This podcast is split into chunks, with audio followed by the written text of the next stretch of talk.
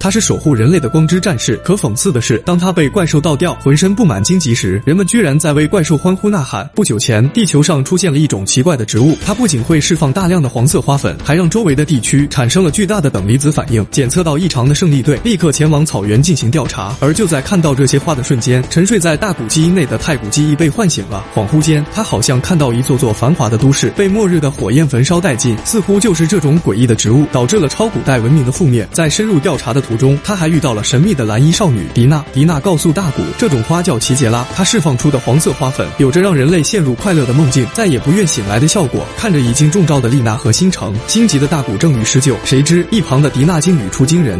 反正要灭亡了，舒服一点不是比较好吗？为了解开奇杰拉之谜，大古把迪娜带回了基地。作为胜利队的大脑，绝景初步判断奇杰拉是地球上没有的新品种。然而迪娜却坚定地反驳道：“三千万年前，奇杰拉曾在地球上盛开过。”迪娜，你曾经见过？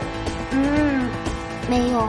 人类快要灭亡的时候，地球上一定会开奇杰拉花的，这是我爸爸说的。爸爸是做什么的？寻找其他土地的人。结合时光机的留言，大古很快意识到，迪娜和他口中的父亲都是超古代文明的幸存者。与此同时，野瑞惊讶地发现，正在休假的宗方指挥居然受到了奇杰拉的影响。这也意味着，奇杰拉盛开的地方可能不仅仅只有那片草原。随着时间的推移，各地分布很快传来噩耗：莫斯科、华盛顿、巴黎，世界各地同时发现了奇杰拉的踪迹。这是全球性的危机。居间队长的直觉何其敏锐，他试探性地询问迪娜：“如果奇杰拉继续这样散布花粉的话？”人类会怎样呢？会很快乐啊。然后呢？没有痛苦的灭亡。